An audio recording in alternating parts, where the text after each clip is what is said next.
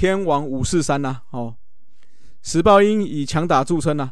那有一位特别亮眼哦，那不只是他外举俊俏，而且他跑打手都非常全面。可是，在第一次迁赌爆发案之后，这一切都戛然而止啦。如果没有迁赌案，各项打击成绩必定都是会在前半段看到他的身影。张泰山有许多的记录吼，都会被这位王子超越了。他就是当初风靡千万少女、打倒一票洋炮的棒球王子廖敏雄。那廖敏雄的强，那我们就先来聊聊看啦。好，哦，讲到这个棒球王子廖敏雄哦，那又跟我有一段渊源呐，哦，有一段缘分呐。哦，十几年前我在当这个体育用品店店长的时候，那就廖教练哦，刚好是我们那时候的打击练习场的假日驻场教练呐。那有时候假日没事的话，我们就会在那边拉赛啊，聊天一下这样子。然后我们球馆有时候会办这个九宫格的 PK 啦，那廖教练有时候会去当这个关主，哦，那曾经常就九球啊、十球啊、十一球、十二球，就这个九宫格全部投满了，我真的是蛮厉害的。那不过后来有一段时间，他可能去大理高中或是这个阳明高中教球，我就没有再来了。哦，所以我转职的时候一直没有时间跟他道别了。那看有没有这个听友哦认识这个廖教练，或是有听到这个节目。就帮忙超级任务一下啦！太久了，你这个 你这个要找阿亮啦，阿亮嘿嘿嘿 啊，听得懂的人哦，年纪应该就跟我们差不多了 哦。那接下来就让光头跟斯文来介绍一下啦。好了，讲到廖明雄哈，我记得那个圣代楼啊，阿姐你不是有去那边聊聊经典电影聊过那个酒匠就是一部哎，对对对对对。那这个设定在九零年代棒球王子廖明雄正夯的年代哦，那也是因为。黑鹰事件导致整个人生急转直下的一些投射啦。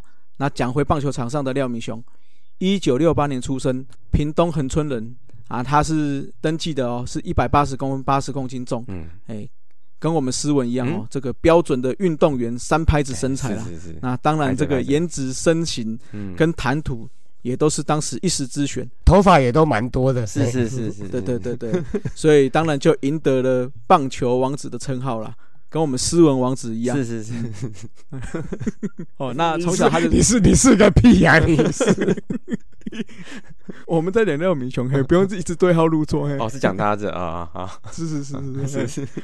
啊，从小在屏东打球，当然了，高中就是读当时国手的摇篮美和中学了。那在铁血教练李瑞麟的带领之下，哈，一步一步增进自己的打击。不但是美和正中的第四棒，还两度获选的中华队哈，参加这个 IBA 还有罗德代表世界青棒赛。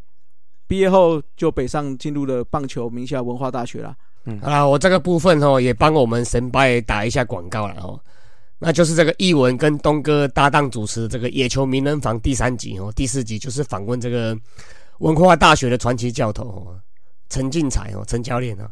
那大家有兴趣可以去听听看哦，讲蛮多这个小玉哦，大王大王大王大王的故事啊。好，那很快哈，廖敏雄就有以出色的打击受到瞩目了。那除了是中华队常客，更是在一九八九年的亚洲杯，从传奇人物 Normal 野茂英雄中敲出两分打点的关键安打了。帮助中华队最终击败日本，耶！拍手，嗯，耶！中日韩哦，当时就很难呢。我们很久没有跟这个日韩并列了，有没有？哎，他们是当年是并列冠军呐，哈。那在大二的时候，在甲组春季联赛哈，曾经创下十场比赛敲九轰的惊人纪录哈。那当然啦，最受瞩目的就是在一九九二年的巴塞罗那奥运啊。那因为当年他是受伤的关系哈。所以奥运正式上场前，其实都是在休养。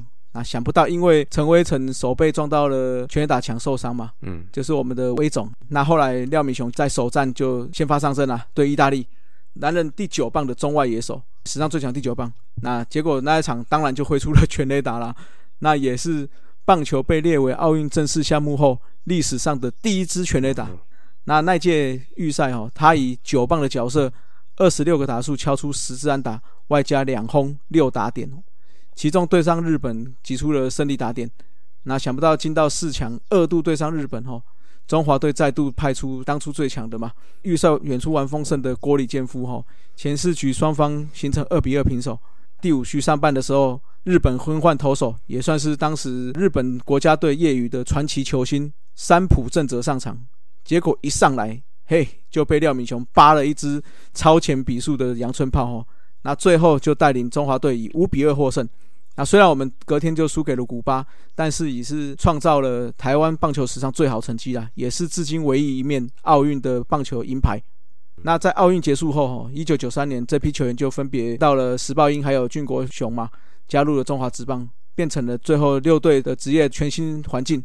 那廖敏雄也随着恩师李瑞麟的脚步，那进入了石豹鹰，正式的展开职棒生涯。好，讲到廖敏雄的职棒生涯，其实我记得石豹英早在进入职棒之前，他就已经在业余就在打了嘛，连拿两座城棒联赛的冠军。虽然实力不错，哦可是进军职棒之后的成绩却没有想象中的那么好。不过廖敏雄呢，算是很突出啊！他在新人年的时候就展现了本土强大实力。他第一季就百安联盟第五，轰出十八发全垒打，联盟第二，只输当时的戈雅二十轰哦。那外加六十分，哎，这个是他的了，拿下打点王。嗯那虽然说新人王竞争哦，他败给了当时的安打王加打击王不良曾贵章。但仍然抱走当年的打点王嘛，金手套，还有最佳十人奖项。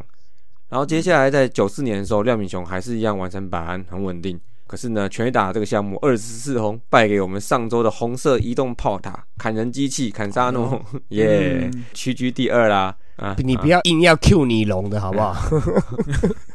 米龙现在战绩很烂，今天又输了，哎，真是。赶快找个坎沙诺来。对，啊，然后七十分打点排名第四，然后跟新加盟的这个打点王哦，打椰子高手，我们常常介绍的乔治，哦，双双缴出了单季二十轰以上的成绩，然后再加上当初曾贵章还有老美组织员哦，我让这个暴力鹰打线这个逐渐成型。这个在我们现在知道说暴力熊对不对？之前暴力鹰我觉得是更暴力哦。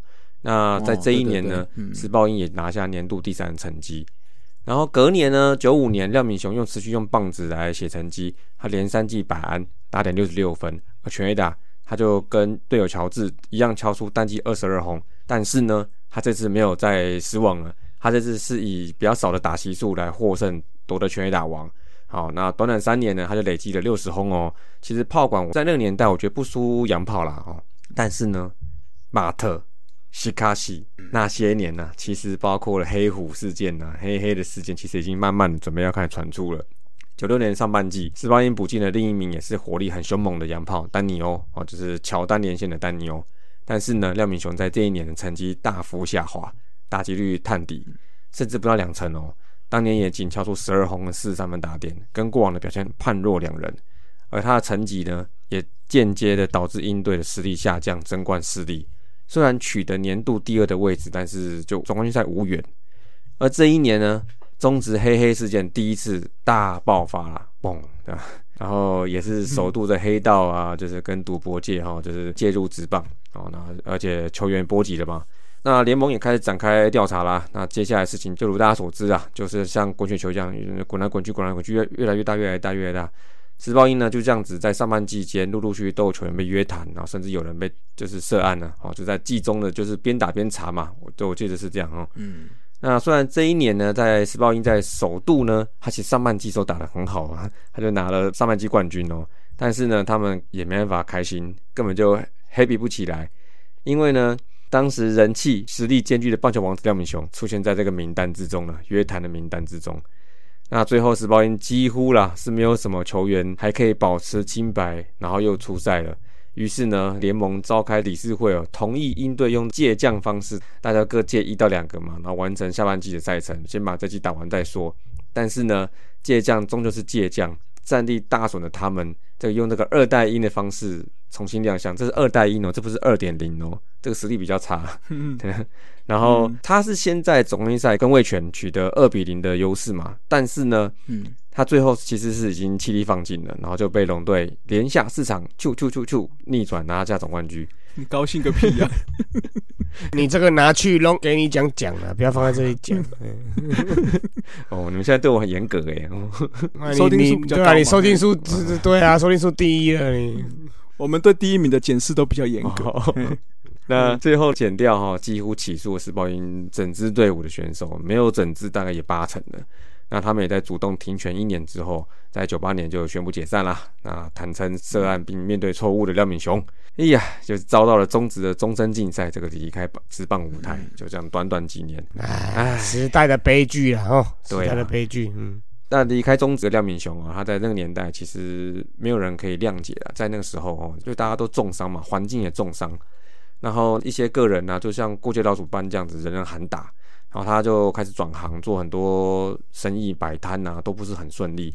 后来选择呢，就是到中国担任的上海精英队总教练，直到零五年呢，才重返台湾的基层执教。那后来在判决结果出炉之后呢，廖敏雄他是被判了一年，然后但缓刑三年处分，连带呢，他当时在大理高中执教的时候，他就不能挂名了，那成为这个隐形哦，看不到的总教练。在比赛中，他不能在休息室嘛，对不对？他只能在就在里面嘛，哦，所以他就只能这样子隔空带子弟兵来作战。但这个画面呢，这其实看起来那时候我记得是蛮感慨的哈、哦，就因为他带的人，但是不是他在督军，那很难形容了。那直到二零零八才解禁，不过这段期间他还应邀担任统一师春训的法治教育讲师哦。哦，透过分享的一些自身经验，算是来告诫年轻球员不要重蹈覆辙哦。这一点我觉得确实是当时中职当时所欠缺的一些教育训练或者是经验分享哈、哦。那像廖敏雄这样子，他犯错之后正视自己的错误，我觉得我觉得也不错。而且他认为说，如果他现在逃避面对这个事情，那他一辈子都是在这个阴影里面，他走不出来的。好，真的是很正面，其实蛮励志哈。如果说你看讲到说洗白嘛，沈卫群他的洗白，三董哦，哎、谢谢三董，谢谢三董，谢谢。谢谢。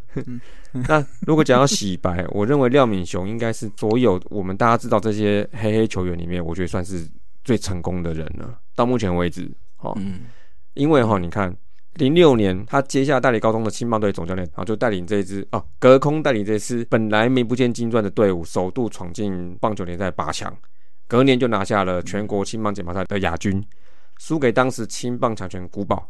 那后来又进入阳明高中带队，闯入队史第一次八强哦，所以你看他有带就有哎、好、所以他这个执教功力真的是备受肯定哦。那他在青棒阶段历练了几年之后，然后就是在刚提到的文大陈教练的邀请之下，他回到了母校文大。然后一开始他就负责教导打击嘛，跟守备的一些任务嘛。后来他就更升任了就是文化大学总教练，培育出很多很多众多打击好手。其实我数一下，其实大家都知道的，像苏志杰、江妹、詹子贤、朱玉贤也是，甚至我们心心念念的大王王伯荣也是。嗯嗯，然后嗯军武英雄陈真、对陈真哦真也、是对，蒋少红嘛，哦，蒋少宏，嗯还有刘志荣，是不是也是啊？是是是是，对吗？嗯，哦二刀流，二刀流，嗯，所以很多了哈。今年跟台南的郭李健夫郭教练，他也是九二年奥运银牌的队友嘛，哈，都是大功臣啊。所以两校呢，在大学界近来也是常在决赛哦对决，成为这个业余棒坛的佳话。那除此之外呢，他今年也带着一些子弟兵呢，到金门呐、到外岛啊等地教导一些小球员打球。其实总归来看呢、他算在职棒界的故事没有一个很好的结束，但是他在教育界，我觉得是有他的一片天哦。感动感动，嗯，感动，嗯，非常精彩啦，那也非常黑暗，然后又非常励志吼。来总结一下他职棒生涯四年多，初赛四百一十六场，打出了四百二十一安、八十四轰、两百七十九分打点、两百五十四分得分哦。那另外还有三百六哎三十六道，吓一跳，看错了。整体打击率是两成八三，OBP 上垒率是点三五四，长打率是点五一四，哦，这个是接近三四五的成绩，然后那 OPS 点八六八哈，那离开职棒的时候才二十八岁哈，你很难想象他如果有完整的职棒生涯哦，不晓得会有多少的成就，多大的丰功伟业哈。那我们也祝福廖教练呐、那未来的人生顺利，继续为台湾培育更多的好手哈，就像九项风的片尾曲一样，我期待有一天我会回来。回到我最初的爱，回到童真的身材。谁啊？太太高了嘿！好了好了，真的要 say say goodbye 了。呃，say goodbye say goodbye。天王五四三，我们下次见。以上就是本集的节目。希望大家上 Apple Podcast 专区给大叔们五星赞加。如果有任何意见与想法，也可以在下方留言区留言，大叔们尽量给大家解答。更可以上 FB 搜寻“大叔野球五四三”，回答几个简单的问题。就可以加入社团，和爱棒球的朋友们一同聊棒球。期待下周与大家我细沙大家下次再见，See ya。Adios。再会啦。啦啦啦，好，你好，再见。